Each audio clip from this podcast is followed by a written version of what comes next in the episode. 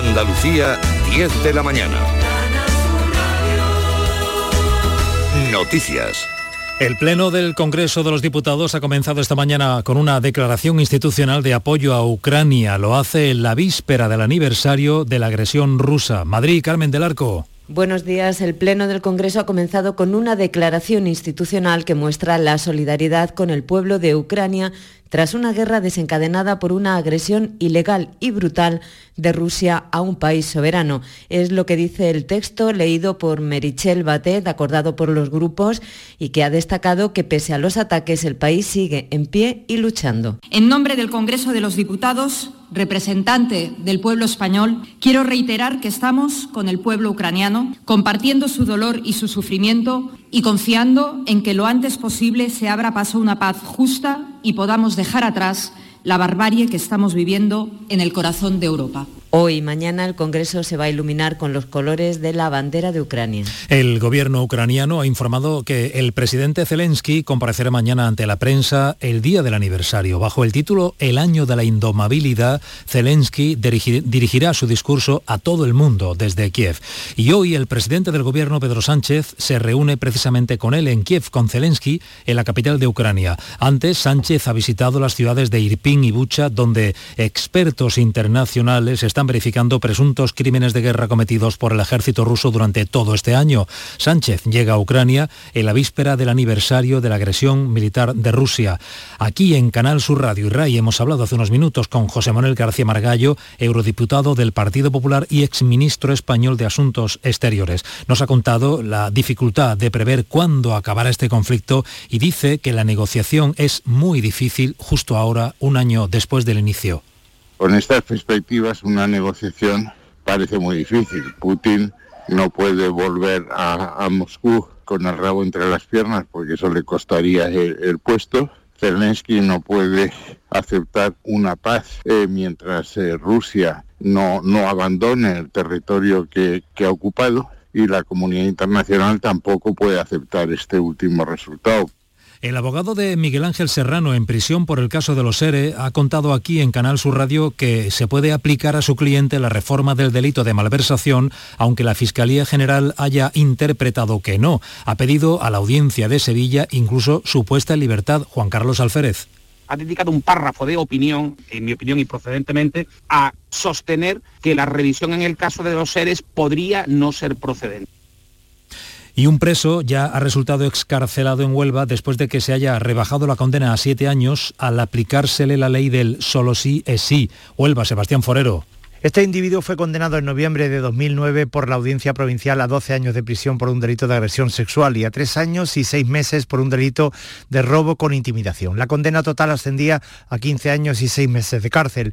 La rebaja implicaba una nueva liquidación de condena de este hombre, que en este caso queda libre al haber cumplido ya los años exigidos para ello. En total, en la Audiencia Provincial de Huelva, tras la entrada en vigor de la ley del solo sí es sí, se ha rebajado la pena de prisión en 7 casos siendo esta la primera excarcelación y una nota desde Cádiz porque la Junta respalda la petición del sector pesquero de adelantar el inicio de la captura de la sardina. Cádiz, salud Botaro. El sector había solicitado adelantar al mes de marzo la apertura del caladero de la sardina para contar con más días de captura y es que según los expertos el cambio climático está modificando la movilidad de la especie. José Carlos Macías, técnico de la cofradía de Sanlúcar. Ahora nosotros para pescarla en febrero o marzo no, si no está autorizada no llegamos. Eh, hablamos con Barbate, con de ABEMPE, con la cofradía también, eh, porque somos los más perjudicados. Eso se ha elevado a las federaciones, que lo han acogido con muy buen criterio y lo van a empujar, y se le ha pedido también a la Consejería, a la Dirección General de Pesca, que nos eche una mano. La propuesta ha partido de las flotas de Barbate y Sanlúcar, pero cuenta con el apoyo de las federaciones de pesca de todo el país. 9 grados tenemos ahora en Huelva, en Sevilla, Córdoba, Jaén, 12 en Cádiz, 14 en Málaga, 8 en Granada, 13 grados en Almería. Andalucía, 10 de la mañana y 4 minutos. Servicios informativos de Canal Sur Radio. Más noticias en una hora. Y también en Radio Andalucía Información y canalsur.es. Donde quieras, cuando quieras, con quien quieras. Quédate en Canal Sur Radio, la radio de Andalucía. Esta es La mañana de Andalucía con Jesús Vigorra, Canal Sur Radio. ¿Tienes una Aqualimpia o cualquier aparato del hogar que no funcione? En Quality Hogar somos los únicos que te lo reparamos con piezas y recambios originales. ¿Quieres cambiar tu Aqualimpia o tu vaporeta antigua por una nueva? Con Quality Hogar puedes hacerlo con las mejores condiciones y financiación. Llama ahora y pide tu presupuesto gratuito y sin compromiso. 937 078 068 937 078 068. Aqualimpia es marca registrada de Quality Hogar, tu servicio técnico de confianza. Llámanos. Somos una comunidad que no necesita filtros, con seguidores de todas partes del mundo. Somos una red social unida, una tierra que avanza, que crea y que cuida, con amigos que van mucho más allá del tiempo real. Una comunidad orgullosa de estar muy conectada con nuestra manera de sentir y nuestra manera de vivir. Feliz Día de Andalucía. Esta es tu comunidad. Un mensaje de la Junta de Andalucía. Canal Sur Radio, Sevilla. Dime, escúchame, ¿dónde quedamos para comer? Pues estuvimos el otro día en el barrio de Santa Cruz por salir por el centro y no veas cómo comimos en la hostería del Laurel. Te voy a dar una pinceladita. Una chacina en condiciones con un jamón bueno. La ensalada de tronco de bonito espectacular. Pescadito frito, pero bien frito. Las croquetas caseras del chef. Pero vamos, que lo tengo claro. Dentro de la hostería, tranquilo y bien atendido de sevillanas maneras. pues ya me has liado. Voy a reservar en el 954 220295 que ya vamos tarde. Recuerda, Hostería del Laurel, Plaza de los Venerables, Barrio de Santa Cruz. ¿Estás emprendiendo y buscas ayuda?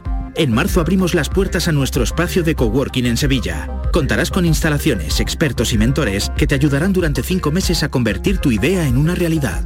Solicita tu plaza en eoi.es. Programa gratuito impulsado por EOI, Escuela de Organización Industrial y financiado por el Fondo Social Europeo.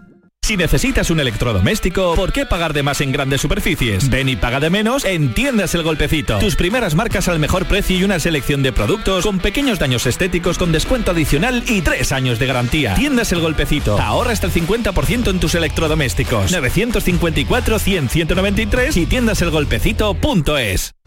Bormujos celebra el Día de Andalucía con una gala en la que se rendirá homenaje a los vecinos que hayan destacado por su implicación personal o profesional. La cita del 28F será en el Teatro Juan Diego, con la actuación del compositor Arturo Pareja Obregón. Posteriormente, en la Plaza del Consistorio se procederá a la izada de bandera. Organiza Delegación de Participación Ciudadana. La vida es como un libro y cada capítulo es una nueva oportunidad de empezar de cero y vivir algo que nunca hubieras imaginado. Sea cual sea tu próximo capítulo, lo importante es que lo hagas realidad. Porque dentro de una vida hay muchas vidas y en Cofidis llevamos 30 años ayudándote a vivirlas todas. Entra en cofidis.es y cuenta con nosotros.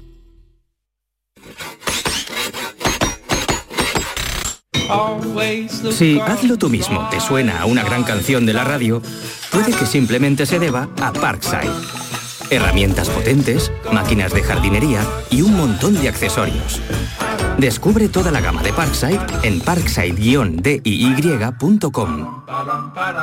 Tú puedes. Parkside. En cofidis.es puedes solicitar financiación 100% online y sin cambiar de banco. O llámanos al 900 84 12 15. Cofidis, cuenta con nosotros. Esta es La Mañana de Andalucía con Jesús Vigorra, Canal Sur Radio.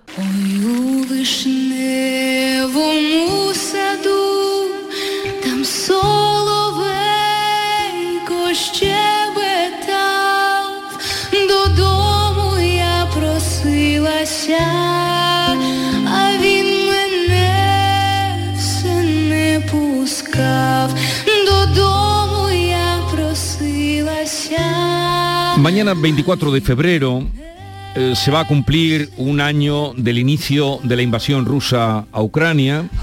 Como decía José Manuel Margallo hace un momento, lo resumía todo, cuando nos decía que nos habíamos equivocado todos en tanto con respecto a lo que iba a pasar, a lo que iba a durar esa guerra, y ya estamos en un año y sin saber cómo acabará. Un conflicto que ya ha costado más de 7.000 víctimas civiles dentro de los datos que están dando. 13.000 heridos y una destrucción sistemática de ciudades e infraestructuras civiles y militares del país eslavo. Vamos a ir dando algunos datos a lo largo de esta charla que vamos a abrir ahora con dos eh, invitadas que ya han estado con nosotros y que pasaron por aquí en medio de, de esta situación de guerra y a las que hoy hemos vuelto a invitar. Irina Storov, que es ucraniana, lleva 12 años en nuestro país, es la presidenta de la asociación Un Nuevo Amanecer. Irina, buenos días. Buenos días. Supongo que aunque llevas 12 años en nuestro país eh, y además siendo, estando al frente de, de esta asociación Un Nuevo Amanecer, este año habrá sido totalmente diferente a, a lo que era la actividad que tenías antes, ¿no? Eso, eso. Bueno, que lo empezaba esta asociación cuando empezaba la guerra. Cuando empezó la guerra.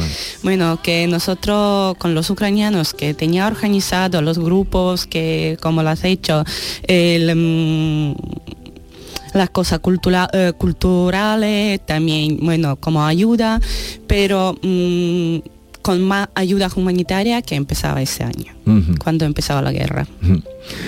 Y la ayuda mm, que en un momento eh, fue, digamos, masiva, continúa todavía. eh, Claro, claro, que mucha gente está, mm, bueno, son gente de Sevilla que está volcando mucho.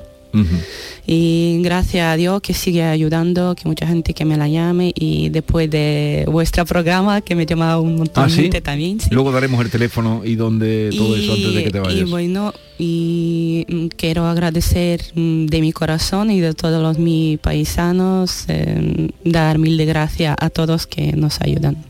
Eh, muchas asociaciones, mm, también Ayuntamiento de Sevilla, también, bueno, eh, muchas mm, entidades que, que está, sigue ayudando. Han llegado muchos mm, ucranianos mm, en este año, bueno, sabemos que han llegado a España, pero en concreto aquí Andalucía o Sevilla, que es donde tú te mueves. A ver, eh, antes como lo tenía una información que más o menos ha llegado a tres mil y pico por aquí, pero la verdad que la cifra siempre está cambiando porque algunos que se va a volver a Ucrania, otros se queda aquí, eh, lo vienen nuevos, entonces que en concreto que no lo sabemos la, la cifra, pero más o menos está... Sí. Irina estuvo por aquí con nosotros, eh, también estuvo Anastasia, no coincidieron, así es que te presento a Anastasia, a ti Irina y a todos los oyentes, les recuerdo, eh, Anastasia Sokolova es rusa, lleva 11 años en Andalucía, hace un año que nos acompañó aquí en la radio, entonces estaba sin trabajo, ahora sabemos que ya tiene trabajo y eso nos alegra, tiene un hijo de 8 años, vino aquí por su entusiasmo y su admiración al flamenco, eh, asunto que ahora nos dice tiene un poco apartado. Anastasia, buenos días. Hola, buenos días. ¿Qué tal? ¿Cómo estás? Mm, Pues dentro de lo que se puede, bastante bien. Bastante bien. ¿Tienes ya trabajo que cuando viniste otra vez no tenías? Sí, sí, ya tengo trabajo en una tienda de con los trajes de novia, Ujú. cosiendo. ¿Y estás contenta? Claro, claro, me encanta. ¿Y el flamenco? Pues por ahora está en pausa. Está en pausa. La verdad que con, con esa guerra hay muy pocas ganas de cantar. Ya. Desde luego hay muy pocas ganas si nos ponemos eh, a pensar y si somos conscientes de lo que nos está pasando. Eh, ha pasado un año.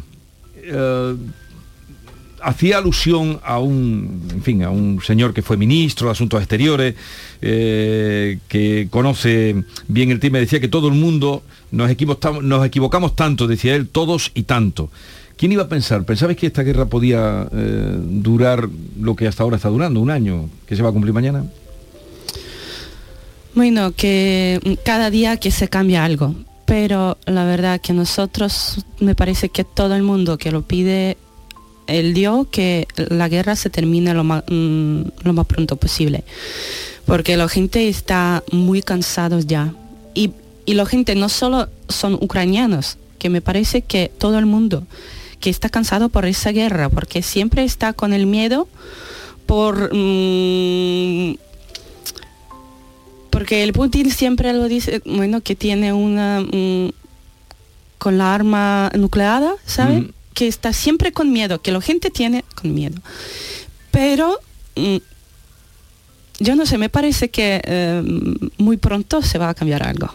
Tú tienes eh, Sí, que yo, ese bueno, pálpito de que yo tengo una esperanza. una esperanza, eh, la esperanza es lo último que se pierde. ¿Qué te Eso. cuenta tu familia de allí? Eh, ¿En qué zona reside? ¿Es zona donde esté el conflicto eh, más presente o...? Bueno, que mm, mi familia vive, como mi, pa- mi madre perdón, vive en la zona que está un poco más tranquila que en una ciudad, se llama Ternópil, pero ahora, mi- ahora mismo que no hay ningún sitio tranquilo y un sitio seguro. Eh, que estoy hablando con mi familia dos tres veces por el día, con mi abuela, con mi madre, con los primos, ¿sabe? Y bueno, que me comenta cada día que está mm, alarma de tres, cuatro veces por el día y hay mm, alguna que se puede durar cuatro o cinco horas. Eso de verdad que son imposibles para los niños, que yo, yo lo sé que estos dos días, como lo sabemos que mm, el día 24, que son día de cuando empezaba la guerra, que cumple un año, y puede pasar algo más grave. Entonces el colegio ya mm, tiene mm, la forma online eh, para estudiar porque, bueno, que todos que tenemos miedo por, por, por la gente.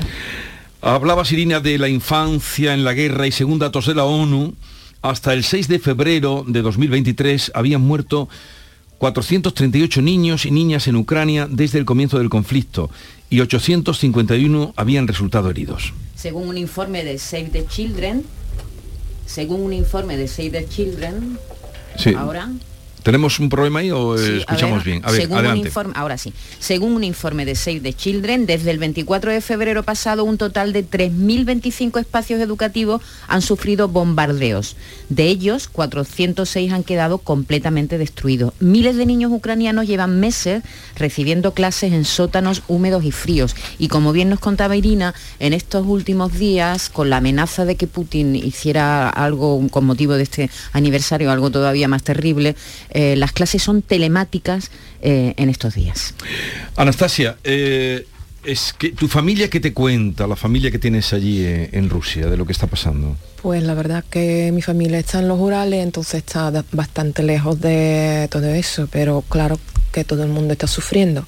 Ha sido un año terrible de sufrimiento, del dolor y de impotencia, porque la gente mm, en realidad no puede hacer nada. Con un criminal como Putin, con un ejército, no solo ejército de soldados, pero también ejército de policía que está mm, que no permite hacer ninguna demostración de su opinión, que la gente antiguerra no pueden, ya no tienen voz, no pueden hablar, porque multan incluso para traer las flores a los monumentos. Entonces la gente está sufriendo mucho y eh, la verdad que es como cualquiera rezando a Dios que, que haga algo, porque el mundo entero no puede hacer nada con Putin, no solo pueblo ruso, pero el mundo entero. Es que no hay medida que le puede parar. ¿Has visto las imágenes de celebración que están haciendo estos días él, que está provocando? ¿O Me no? da asco, no puedo no ver- ni verlo, la verdad que el nivel de hipocresía y el nivel de, de violencia que me provoca un vómito. No puedes ver las No imágenes, verlo, que son tremendas de celebración después de, de tanta destrucción. Eh, vamos, voy a saludar a, a Irina, la conocimos, pues a raíz, mejor hubiera sido conocerla en otras circunstancias, pero fue la guerra la que nos llevó a ella, igual que Anastasia, Anastasia rusa, Irina ucraniana. Pero voy a saludar a otro que conocimos, mm, pues antes de que empezara, cuando la cosa estaba anunciándose o poniéndose fea, a Masin Afanasiev, que es traductor ucraniano de Donetsk. La primera vez eh, que lo escuchábamos fue eh, cuando estalló la guerra. Vamos a, vamos un, a ver. ¿no? un mes antes. Un mes antes de la Justo guerra. un mes antes de la guerra nos contaba esto Maxim. Parece que hay más tensión desde fuera que desde aquí. O sea, aquí hay tensión, estamos preocupados. Pero yo creo que no se vive con tanta intensidad esa tensión desde dentro eh, que por lo que se palpa desde fuera, por lo que leo en la prensa, entonces cuando ves eh, lo preocupados que estáis ahí, aquí mm, no debo decir que eh, no lo estemos, pero yo aquí noto más cabeza fría y menos eh, preocupación que fuera, porque si nos tenemos que enfrentar a lo que era un pueblo hermano siempre, esto va a acabar mal. Esto nos lo decía Masín un mes antes de que estallara la guerra. Qué equivocados estábamos todos. Masín, buenos días. Sí, sí, yo el primero. ¿Qué tal? Buenos días. Buenos Sí, días, Maxim. duda, sí. Digo Sin porque duda. eh, me has oído, aludía a un político español con larga experiencia como ministro de Exteriores y esta mañana me decía una frase que me ha quedado, eh, dice, es difícil profetizar cuando nos hemos equivocado todos tanto. Y tú aquí no olvidaré lo que nos decías aquel día, porque tú hablabas con una seguridad diciendo, no, no, esto no, no, no puede pasar, no va a pasar. Pues ni- la víspera, ni, ni el día 23 de, de febrero del año pasado te lo hubiese te, te hubiese dicho que, que estuviéramos a, a punto de entrar en, en guerra. ¿no? Ujú. No, eh, Y- Ni la víspera de la guerra. Y un año después, ¿qué me cuentas? No, no. eh, eh, complicado, complicado. Eso va para largo, ya lo sabemos y sabemos que estamos condenados todavía a meses de sufrimiento, a meses de, de, de sin vivir y bueno, ahora pues las sensaciones cambian rotundamente y sabes que te enfrentas a una a una situación que, que todavía no ha tocado su fin, ni mucho menos, y bueno, hay que, hay que armarse de paciencia, eh, fuerza mental. Eh, eh, ya sabemos que es una maratona, ¿eh? Si antes cuando empezaba, a ver, no sabía si iba a ser una carrera larga, corta, pues, eh, pero ya sabes que es una maratón. Entonces, entonces ya tienes que ir dosificando el esfuerzo, preparándote para lo que sea.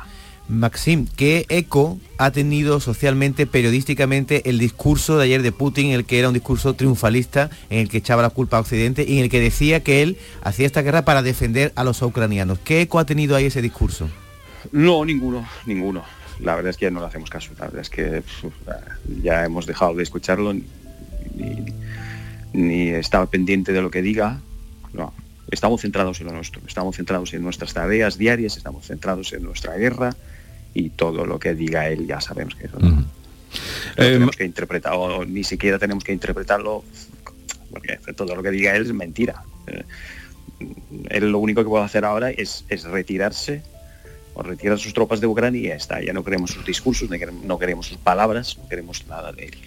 Que se retire y ya, ya está. Masín habla también español porque eh, ha trabajado mucho con los entrenadores de fútbol que han ido por allí y habla muy bien y tenía, ha tenido mucho trato con ellos. Oye, Masín, eh, ¿alguien de tu familia o de tu entorno mm, se ha visto perjudicado, digamos, alguna víctima de, de- de esta guerra? Bueno, víctimas todos, pero di- digo víctimas, heridos, muertos. Sí, sí, sí. Sí, sí, por supuesto, por supuesto. Sí, sí, el hermano, perdón, el marido de la, de la hermana de mi mujer, sí, murió, murió en, la, en los combates todavía en abril, eh, en la acería Azostal, porque él pertenecía al batallón Azov. y Estaba ahí desde 2014 todavía, y sí, sí, sí, murió ahí. Sí, sí, entonces, bueno, mi padre sigue en Donetsk, también, bueno, no puede salir.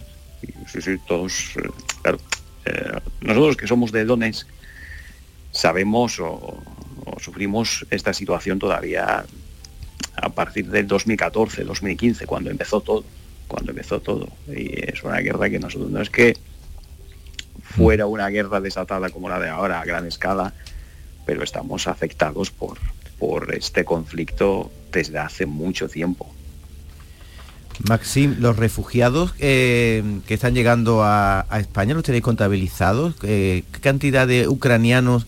Porque estaba aquí Irina, una compatriota tuya, que no sabía contabilizar exactamente. ¿Tenéis un, eso contabilizado? Bueno, yo creo que España está entre los primeros 10 o países.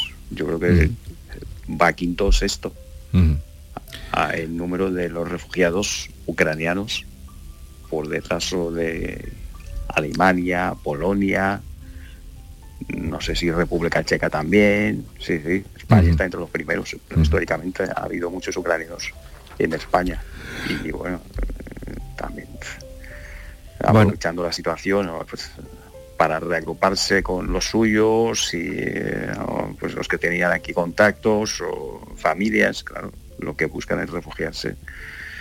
A pesar de que está un poco lejos, ¿no? Y, claro, pues, eh, los ucranianos que han salido la primera semana se han instalado básicamente en Polonia, Alemania, Francia, pero bueno, pero en España también hay mucho ucraniano.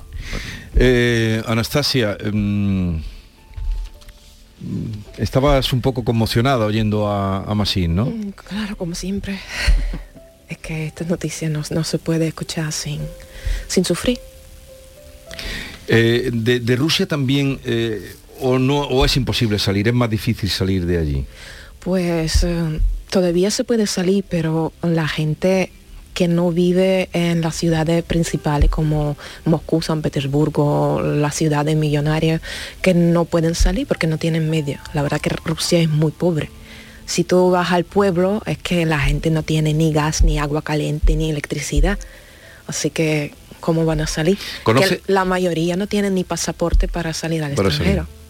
¿Has conocido a alguien en este año que haya salido o has tenido contacto con...? Yo los contactos, la mayor- mayoría eran ucranianos que yo intentaba ayudar como voluntaria, entonces yo intentaba traducir cuando necesitaban ayuda en los hospitales, colegios, porque en realidad hay un problema de integración, porque a pesar de que hay una asociación como CEAR, por ejemplo, eh, que está ayudando y tienen un programa, pero la integración en la sociedad mm, no pueden hacer porque son pocos y hay muchas personas que necesitan necesitan por lo menos poder hablar con alguien porque muchas veces se encuentran en una situación de vacío.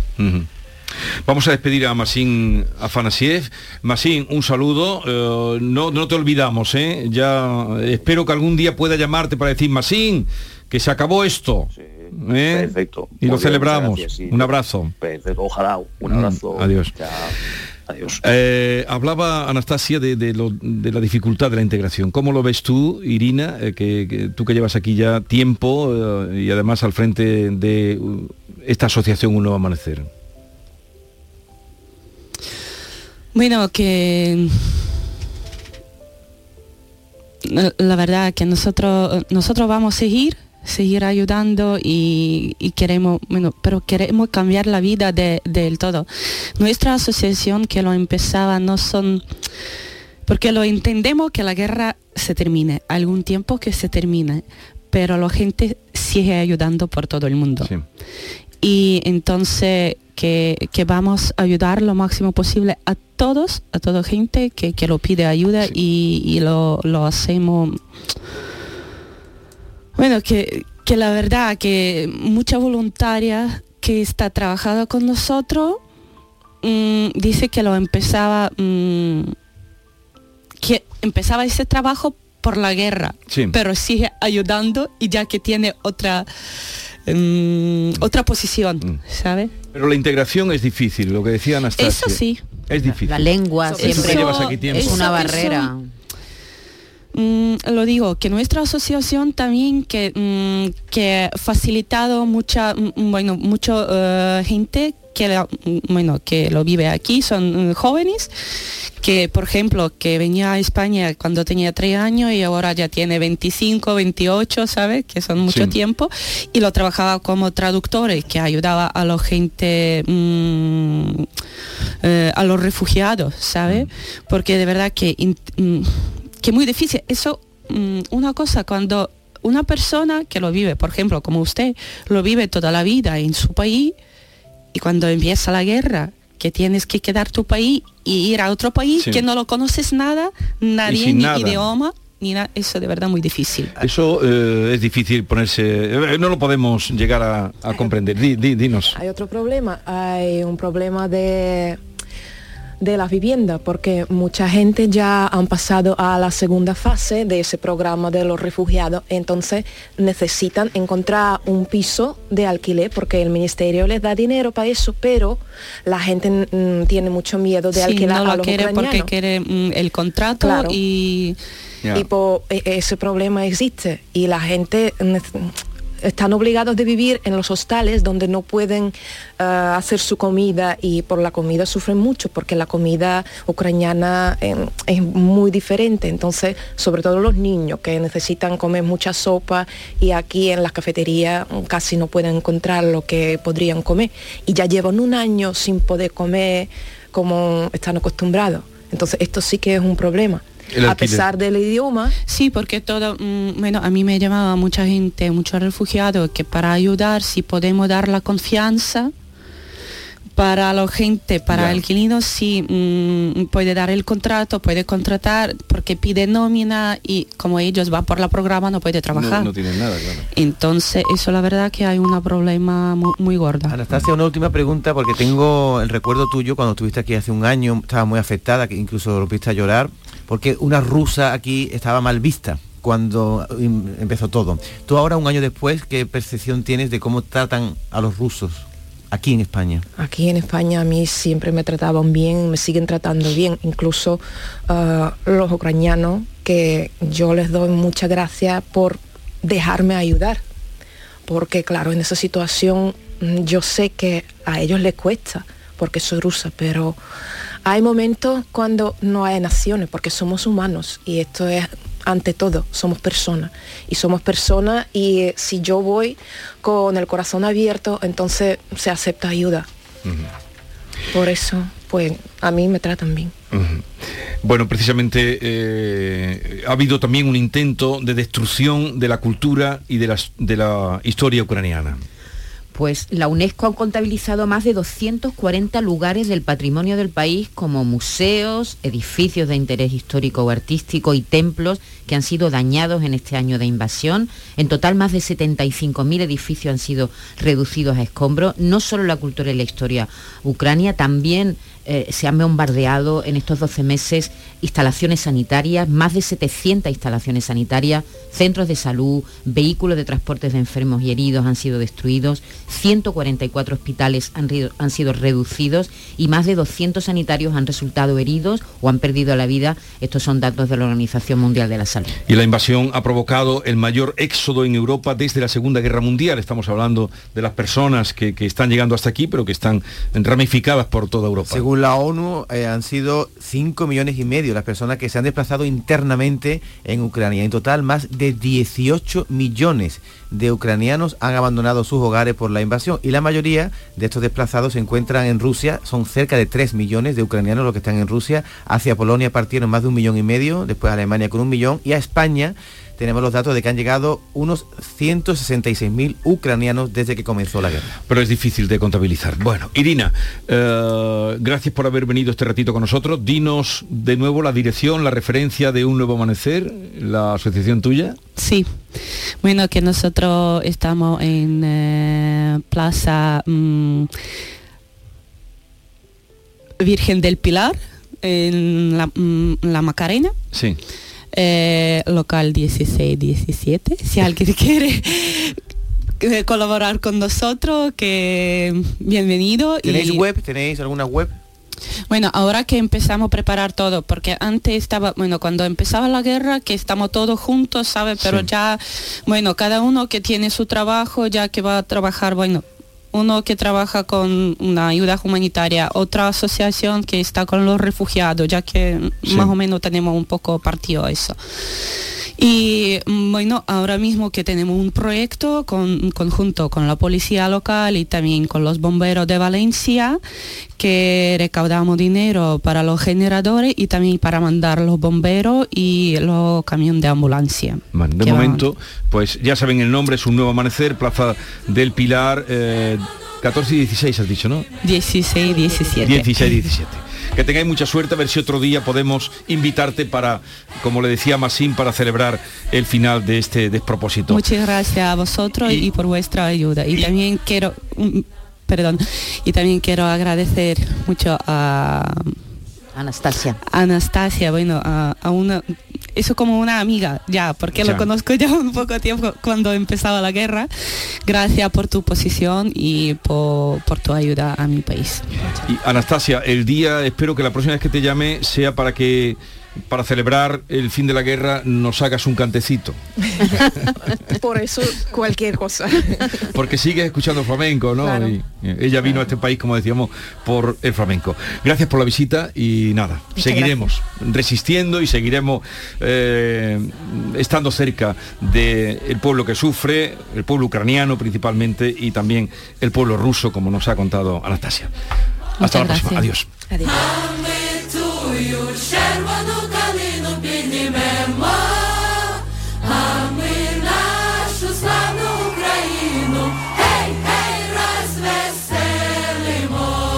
Esta es La mañana de Andalucía con Jesús Vigorra, Canal Sur Radio.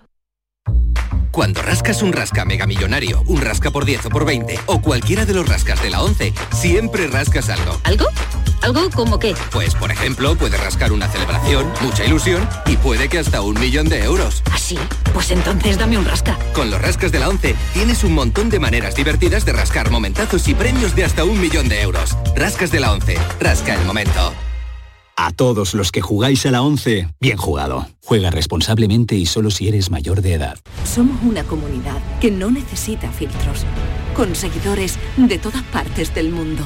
Somos una red social unida, una tierra que avanza, que crea y que cuida, con amigos que van mucho más allá del tiempo real. Una comunidad orgullosa de estar muy conectada con nuestra manera de sentir y nuestra manera de vivir. Feliz Día de Andalucía. Esta es tu comunidad. Un mensaje de la Junta de Andalucía.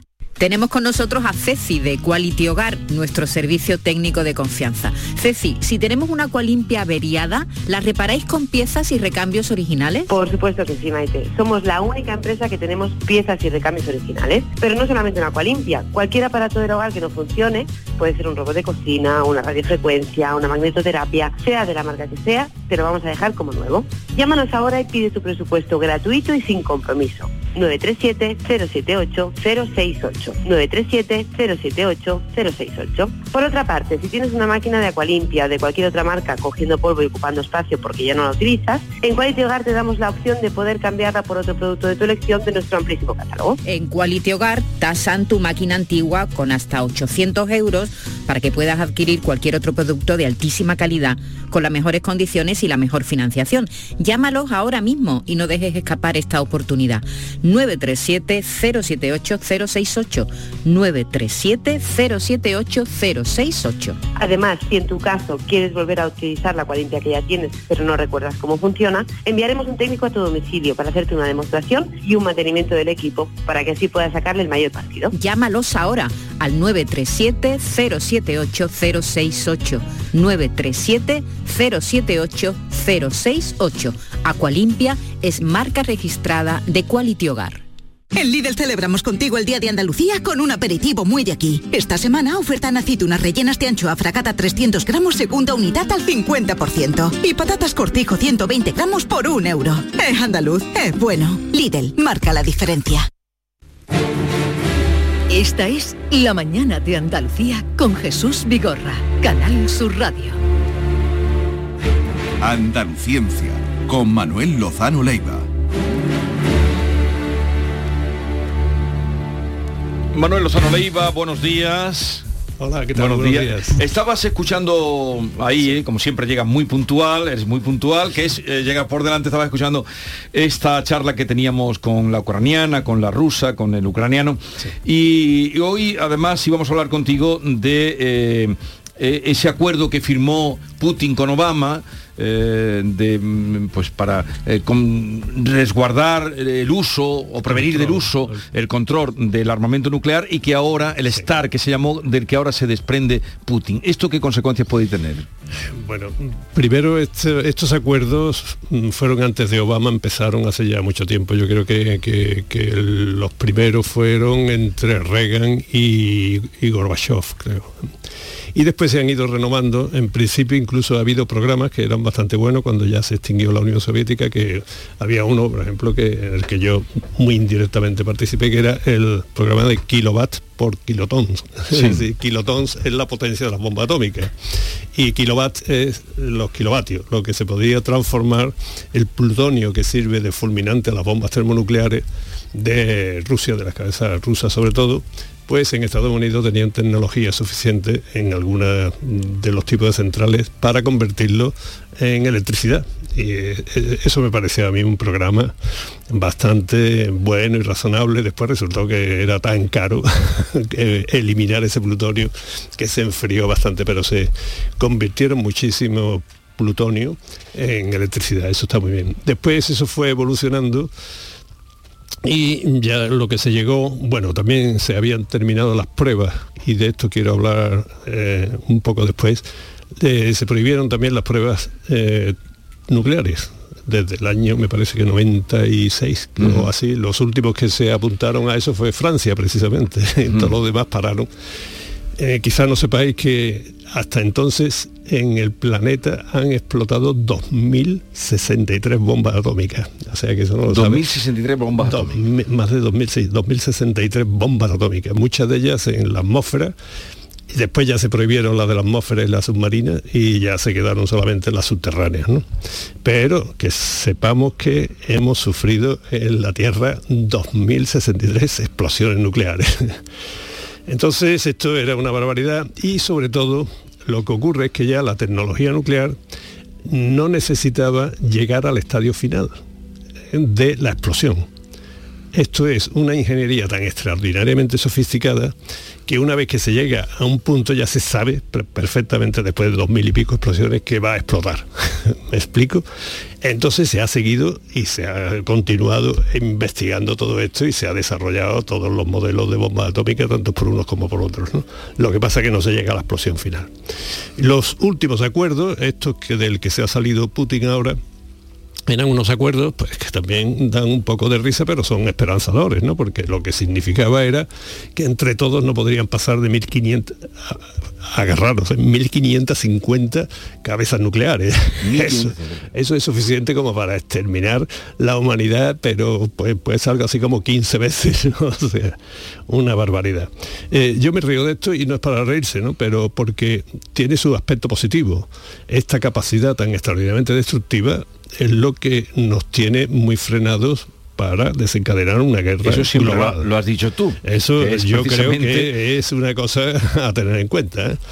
Entonces lo que mm, esto conllevaba era pues visitas de controladores, de, de- de personas, de técnicos, eh, tanto de unos países como otros, de los que tienen armamento nuclear, para ver que se verificaba el cumplimiento del tratado. Entonces, claro, ahora qué es lo que ha hecho Putin. Putin ha dicho que, que él no se sale, que respeta el acuerdo, pero que lo deja eh, interru- interrumpido por estos tiempos, lo cual significa que no se van a poder eh, eh, visitar por parte de los inspectores de otros países sus instalaciones nucleares. Eso es lo que conlleva el acuerdo. Eso es lo que, Que no conlleva van a visitar lo que él está que no van a visitar, ni ellos van a mandar eh, inspectores a Estados Unidos. Entonces, que, que ahora os voy a hacer un vaticinio, ¿no? Que eh, esto como todo puedo fallar y tal. Yo creo que aquí el peligro y creo que lo que puede ocurrir es que Putin haga una explosión en Rusia nuclear. Sí. Ellos tienen sus campos como tienen los Estados Unidos y Francia y todo, donde hacen pruebas nucleares, donde hacían pruebas nucleares. En el caso de Estados Unidos, el desierto de Mojave, en Rusia veía varios sitios, en- da igual. Subterráneas. Entonces yo creo que, que si Putin se ve muy mm, agobiado, o incluso ni siquiera eso, este es capaz de hacer una prueba nuclear en Rusia. Para que todo el Pero mundo ¿con sepa. qué, ¿con qué fin? Pues ya te lo puedes imaginar. La cara que estás poniendo me parece que ya es una consecuencia de eso, para asustarnos. Para decir, cuidado, que yo me salto los acuerdos internacionales, tanto el de la prohibición de eh, efectuar pruebas nucleares del año 96 como el STAR 13, lo que sea. Cuidadito conmigo. ¿eh? Como vea yo que se están eh, pilotos ya, los pilotos de nuevos cazas ya no son ucranianos, los que pilotan los, leo- los Leopard ya no son solo ucranianos, sino que hay de otros países como instructores, este puede ya considerar que hay una injerencia extranjera en los frentes de batalla y por lo tanto el considerarse mm, autorizado como para hacer una prueba de estas. ¿no? Eso yo creo que es lo más temible que puede hacer. Eh, por otra parte, si se mantiene la cabeza fría por parte de Occidente, y en ese sentido yo también quisiera decir que Europa tiene que tomar un nuevo protagonismo, no puede ir al socaire de Estados Unidos por las razones que si queréis os indico que no van a ser políticas las razones que yo dé, como sabéis siempre trato de ser eh, científico, técnica y sobre todo de ingeniería en este caso. Entonces lo que mm, lo que Putin eh, quiere es mm, independizarse eh, fundamentalmente de todo lo que provenga de Estados Unidos. Yo creo que Europa debería de ser consciente de eso para, mm, de alguna manera, tomar un protagonismo mucho mayor y que yo creo que Europa se puede entender de alguna manera con Putin. Mientras que Putin vea que Europa está tan supeditada como hasta ahora a Estados Unidos, desde el punto de, estoy hablando de ingeniería, de economía, de la industria que hay detrás, etcétera, etcétera. Mientras Putin vea eso, no le va a hacer caso a Europa y Europa va a tener un papel secundario. Entonces, mm, mi, eh, mira, por ejemplo, fijaros una cosa que ha hecho Alemania. Alemania ha hecho una cosa increíble que ha sido independizarse del gas ruso de una manera que nos ha sorprendido a todos. ¿no? Impresionante, y en lo- pocos meses. También han tenido suerte que este invierno ha sido muy suave, ¿no? Pero, pero tienen una capacidad estos tipos ya de, de reconstrucción, de economía, de todo esto, y esto le viene por tradición de cómo quedó Alemania después de guerras Arrasada. arrasada. Sin embargo, ellos son capaces de hacer esto. Y ahora mismo la tecnología, fijaros que hay países como Suiza ¿eh? o como España como eh, Francia, por supuesto, y Alemania, que tenemos una tecnología militar sofisticadísima. O sea, somos de los, incluida España. ¿eh? Entonces nos estamos dejando ahí mm, que, que Estados Unidos, esta guerra que se está portando bien en muchos sentidos, ¿eh? no, no, no me consideréis anti-norteamericano, que hay muchas cosas que la están haciendo bien, ¿eh?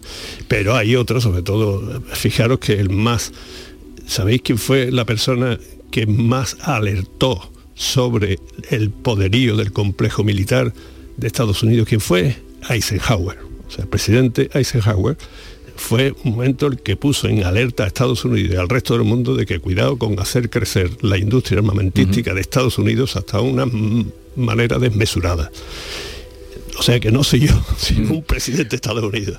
Y esto yo creo que lo deberíamos de evitar. Y, y ahora se está desarrollando más. Increíble. Lo que se está haciendo ahora ah, de una guerra, obviamente, lo, lo que nos lacera el alma a todos son la- las víctimas civiles, ¿no? Y la destrucción, la contaminación, todo esto. ¿no?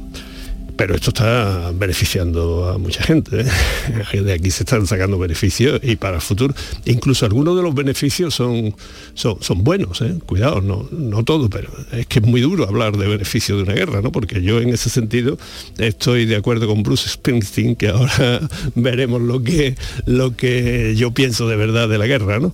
Pero tener en cuenta que, por ejemplo, la, la reconstrucción siempre son, en la reconstrucción después de un terremoto, después de la guerra, es mucho mejor, eh, eh, las construcciones son mejores, la, la participación y la solidaridad internacional se vuelcan. así se- se- normalmente se- eh, el país cuando se recupera, salvo las víctimas ¿no? y, y el odio que ahí se ha almacenado, todo lo demás es importante, pero lo que se están probando ahí de armas de armas y de sofisticaciones de comunicación y todo eso está beneficiando fundamentalmente a quien lo desarrolla. ¿no? Bueno, con Bruce Sprinting vamos a Sí. terminar, eh, que Por- tenemos otro compromiso antes Sí. de llegar a, a las 11. Con esta canción es como yo estoy de tú. acuerdo de que la guerra es buena para absolutamente nada. La guerra es buena para absolutamente nada. War is good for absolutely nothing. Hasta la próxima semana, Manolo. Adiós.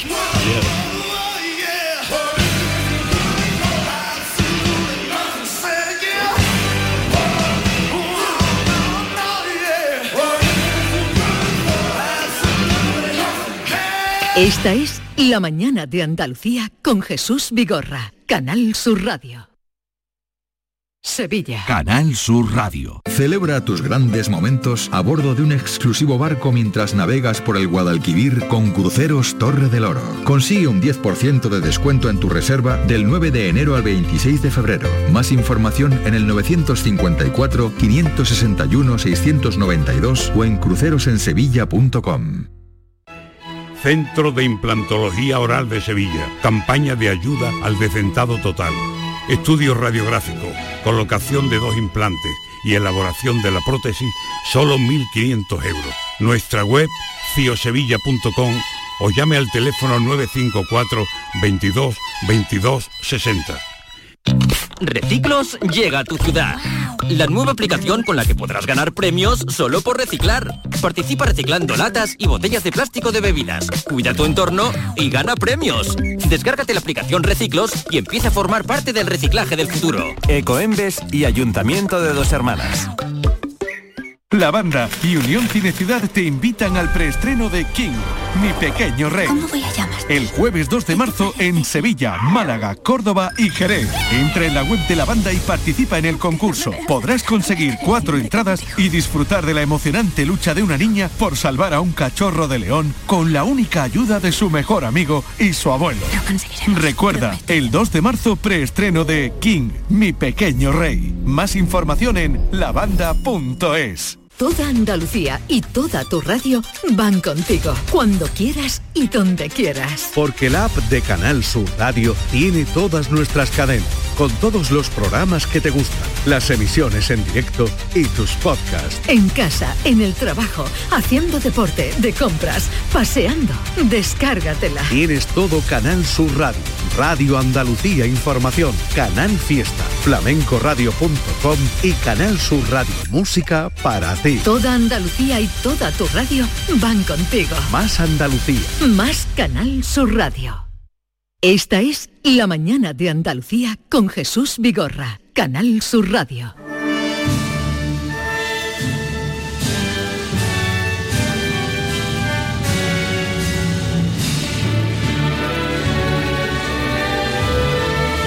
Ya saben ustedes, lo venimos contando esta semana, que David Bisbal eh, es hijo predilecto, lo será cuando el próximo día 28 de febrero eh, se le entregue tal honor en la celebración que se hace en el Teatro de la Maestranza. Nuestra compañera Miki Rodríguez mm, de eh, Canal Fiesta Radio, la emisora hermana, mm, ha hablado con él y vamos a pasar un fragmento de esa entrevista que ha mantenido con él.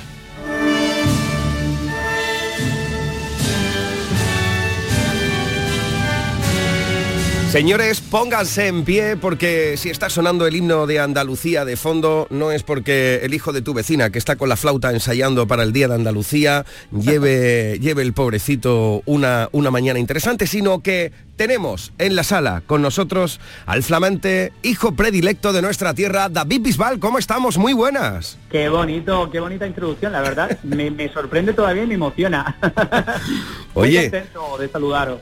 Felicidades, porque si ya en cierto modo eh, Bisbal era una persona con una carrera exitosa, esto te sitúa en otro nivel, en otra liga y formas parte ya de los hijos predilectos de Andalucía, que eso es para siempre histórico. Bueno, eso siempre será algo maravilloso que lo voy a mantener en mi corazón. Ya sabéis que como, como almeriense y como andaluz he llevado siempre los colores de nuestra bandera por todos los países que me han dado la oportunidad, pero lo seguiré haciendo, lo seguiré haciendo con la misma ilusión. Es más, yo creo que con más responsabilidad, eh, si cabe, eh, porque no hay nada más bonito que pues seguir aportando, aunque sea lo poco, lo, lo- lo- lo que esté en mi mano para, para que nuestra tierra siga prosperando. Claro que sí, yo un placer, de verdad que sí, un, un enorme placer, un sueño que me han, me han, me han hecho cumplir. Si echamos un vistazo, David, a tu vitrina de trofeos, tienes tres Grammys latinos, tres Billboard, tres World Music Awards, eh, dos premios Ondas y más de 80 galardones nacionales e internacionales, pero, pero esto te sitúa en un punto en el que ya eres embajador de la tierra del arte, del embrujo, de la pasión alrededor del mundo. ¿Esto qué pasa? ¿Te tienen que convalidar ahora el B1 de Gazpacho, de Gazpacho, por ejemplo? Mira, ¿Te han hecho algún examen o qué? Desde muy, desde muy pronto en mi carrera empecé a, a- a asociar la imagen con los productos típicos de nuestra tierra, como el aceite de, de oliva. Eh, bueno, en mi tierra ya sabes que, que ahí estamos con sabores Almería y, y siempre llevando pues lo que, lo que se ha convertido en algo tan importante de la gastronomía, pero que al mismo tiempo es nuestra cultura también, porque hay platos gastronómicos que, que al final se convierten en, en- en algo tan mágico y tan cultural como, como lo que significan los colores de, de nuestra tierra. Pero al final, al final también bromeamos mucho. Eh, fíjate que he tenido la ocasión de, de recibir otros premios que, que, que me han dado en otros lugares, como por ejemplo la, la llave de, de Buenos Aires o la de San Juan, Puerto Rico. Y siempre decimos con amigos que, bueno, al final, siempre que vamos por esos países, de igual modo tienes que presentar el pasaporte, ¿sabes? O sea que esto, esto es muy bonito y es eh, realmente eh, hermoso, porque se diferencia mucho de los premios musicales, ¿no? Eh, es verdad que los Grammys están ahí, los Billboard, los de World Music Awards, pero eh, una medalla de Andalucía, un hijo predilecto de Almería y de Andalucía, siento que ya el abrazo viene directamente de la gente y eso me emociona mucho. Es otra liga, ya directamente es otra liga. Emocionalmente entiendo este premio, claro. Sí, es muy emocional y eh, me emociona porque evidentemente eh, ha sido una sorpresa. Oye, no, no me lo esperaba para nada. Ten en cuenta que eh, la alcaldesa María del Mar de, de Almería me, me, llamó para, para hacerme hijo predilecto de Almería y a las dos semanas más tarde eh, Juanma Moreno me llamó para anunciarme que, que querían hacer lo mismo con, con, con, la tierra de Andalucía, hijo predilecto de Andalucía, y no daba crédito porque, claro. porque sinceramente era como que, que no me lo esperaba. Así que bueno, como digo, lo recibo con mucho cariño, pero también lo recibo oye, como, como una máxima responsabilidad. ¿eh? Hay que seguiré trabajando y, y, ojalá que pueda devolver tanto cariño pues con esfuerzo y con pasión en la música, claro. Una máxima responsabilidad obviamente que, que, ahora llevarás contigo porque tienes que seguir manteniendo el nivel de representar a tu tierra. Por ejemplo, mira, te otorgan eh, la medalla de hijo predilecto de Andalucía junto a la gran Lola Flores a título póstumo. Eso te sitúa un poquito en el nivel de lo que eso significa, ¿no? Bueno, yo quiero que, que Lola Flores, eh, aparte de ser hijo, hija predilecta, lo que es es patrimonio de la humanidad para mí. Uh -huh. O sea, ¿qué quieres que te diga? Me emociona mucho nada más que verme con ella, uh, pues en, en, las redes sociales, en las noticias, eh, en el cartel de hijo predilecto. Sinceramente eh, lo veo y no doy crédito. es verdad que me acuerdo mucho de, de, su familia, de Rosario y de Lola, porque eh, tengo la oportunidad de trabajar con ella todos los días, con Rosario en la voz, ¿eh? como coach, y, y sinceramente eh, es un privilegio conocer a la familia Flores y ya te digo, yo es que a, Lola la veo eh, inalcanzable, la veo como que, está fuera de la galaxia, es como, como, como he dicho anteriormente, patrimonio de, de la humanidad.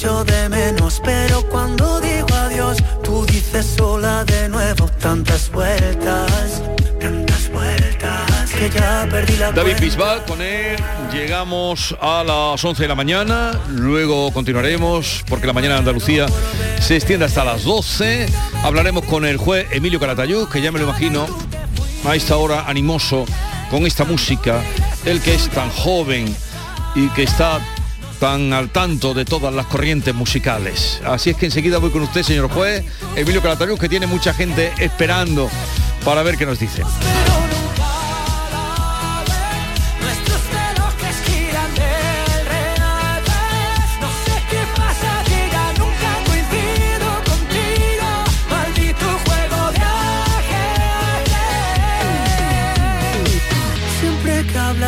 terminamos en lo mismo. Dos queremos, pero nunca va a pasar. Que estás con alguien con quien pasar los domingos, pero estamos igual, nos falta una mitad. Vuelvo mañana y tú te fuiste.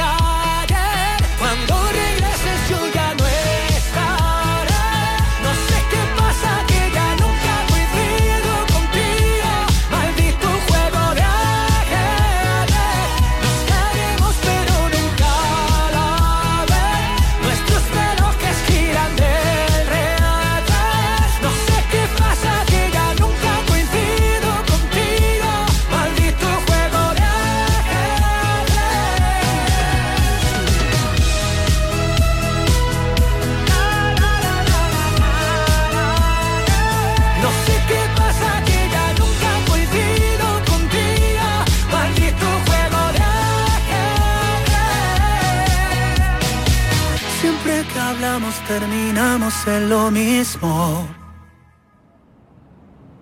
Esta es La mañana de Andalucía con Jesús Vigorra, Canal Sur Radio.